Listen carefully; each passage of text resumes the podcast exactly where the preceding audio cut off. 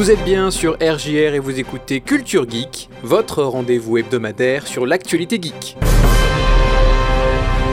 Adibou revient avec Ubisoft, Niantic abandonne Harry Potter Wizard Unite, Fortnite ferme ses serveurs chinois, Netflix sort sa catégorie jeu, Skydance New Media travaille sur un jeu Marvel, enfin on parlera des jeux Blizzard. Culture Geek.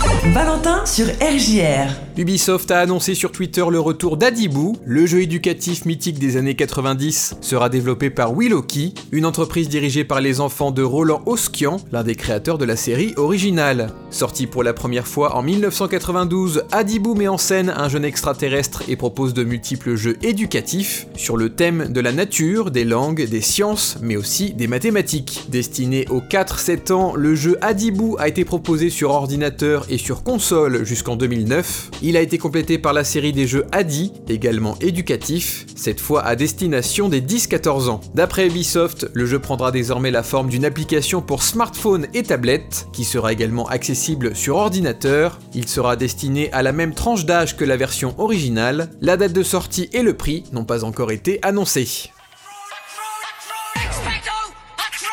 Après seulement deux ans d'existence, le studio Niantic décide d'abandonner Harry Potter Wizard Unite, un jeu à la Pokémon Go dans l'univers du plus célèbre sorcier. Le jeu fermera définitivement ses portes le 31 janvier 2022. Il disparaîtra du Google Play Store et de l'Apple Store dès le 6 décembre prochain. Les joueurs ne seront pas remboursés de l'argent qu'ils ont pu dépenser en jeu. En effet, Niantic prévoit de nombreux événements afin de clore ce chapitre sur une note joyeuse. Les temps de recharge seront diminués et les récompenses augmentées afin que vous puissiez en profiter un maximum durant ces dernières semaines. Harry Potter Wizard Unite a rapporté 40 millions de dollars à Niantic pendant ses deux années d'existence une goutte d'eau comparée aux 1,1 milliard de dollars que Pokémon Go a récolté en 2021 uniquement. Niantic travaille sur d'autres projets de jeux en réalité augmentée, notamment un jeu Transformers et un autre titre en collaboration avec Nintendo nommé Pikmin Bloom.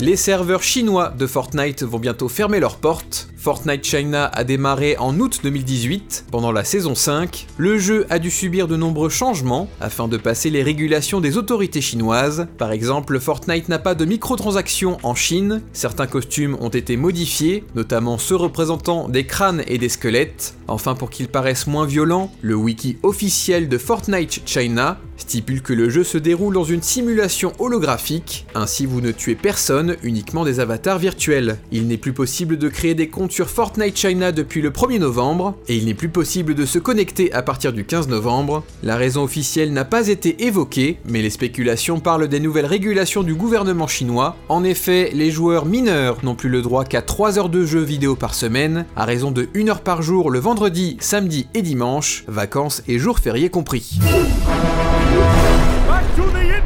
Netflix l'avait promis et c'est désormais chose faite. Une catégorie jeu a fait son apparition sur la plateforme de vidéo à la demande. Elle contient pour le moment 5 titres Stranger Things 1984, Stranger Things 3, Shooting Hoops, Card Blast et Teeter Up. Pour le moment, cette offre n'est visible que sur les appareils Android. Elle sera déployée sur iOS dans les semaines à venir. Même chose pour le catalogue qui devrait s'étoffer au fil des mois. Les jeux sont disponibles pour tous les abonnés Netflix.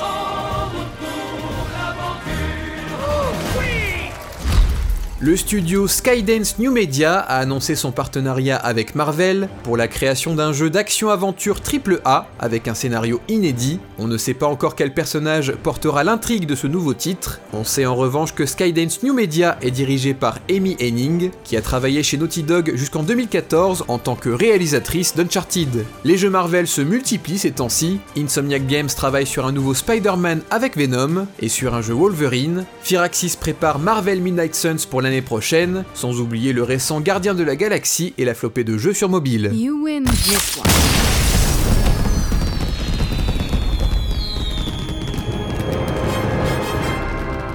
Blizzard Activision repousse les prévisions de sortie de Diablo 4 et Overwatch 2. Il n'avait pas de date de sortie annoncée, seulement un vague 2022, reporté à une date ultérieure sans plus de précision. Les deux jeux ont été présentés à la BlizzCon de 2019 et semblent depuis partager le même destin. Plusieurs responsables clés des deux franchises ont dû quitter l'entreprise pour leur implication dans la culture toxique qui s'est développée chez Blizzard. Jesse McCree et Luis Barriga étaient respectivement lead designer et réalisateur sur Diablo 4. Chaco Sony était superviseur du développement sur Overwatch 2. Blizzard est en pleine restructuration depuis la plainte déposée par l'État de Californie contre l'entreprise pour son environnement de travail toxique. Trois mois plus tôt, le président Jalen Brack a dû quitter son poste, remplacé par le duo Mike Ibarra et Jen O'Neill. Tous les deux viennent d'Activision et ont été nommés co-leaders de Blizzard. Il se trouve que Jen O'Neill quitte à son tour l'entreprise, trois mois après sa prise de fonction en tant que co-directrice. Elle a souhaité rejoindre l'association à but non lucratif Women in Games International, qui a reçu 1 million d'euros de la part d'Activision Blizzard. S'ajoute à cela la décision de Blizzard de ne pas tenir de BlizzCon l'année prochaine. L'édition 2021 avait elle aussi été annulée à cause de la pandémie.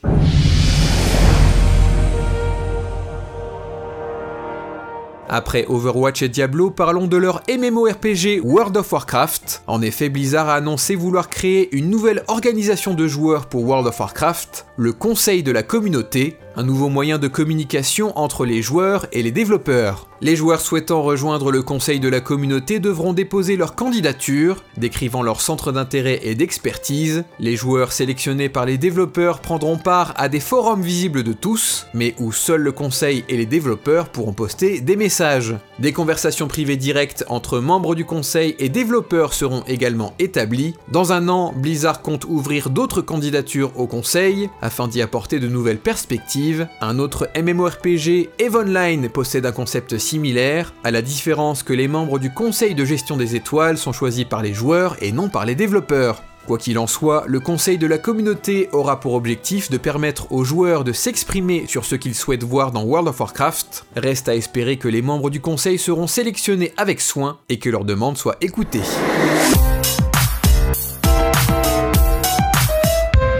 Enfin, un spin-off à la série du Mandalorian est prévu pour Noël sur Disney+. Le livre de Boba Fett sera diffusé le 29 décembre 2021 et racontera les aventures du légendaire chasseur de primes. Quant à moi, je vous dis à la semaine prochaine, et d'ici là, amusez-vous bien.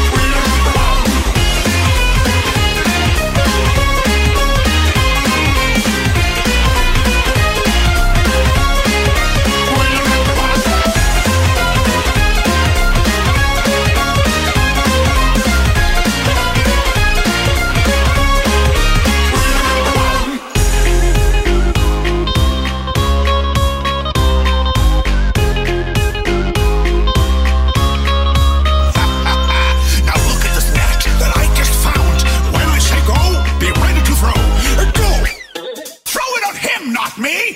Oh, let's try something.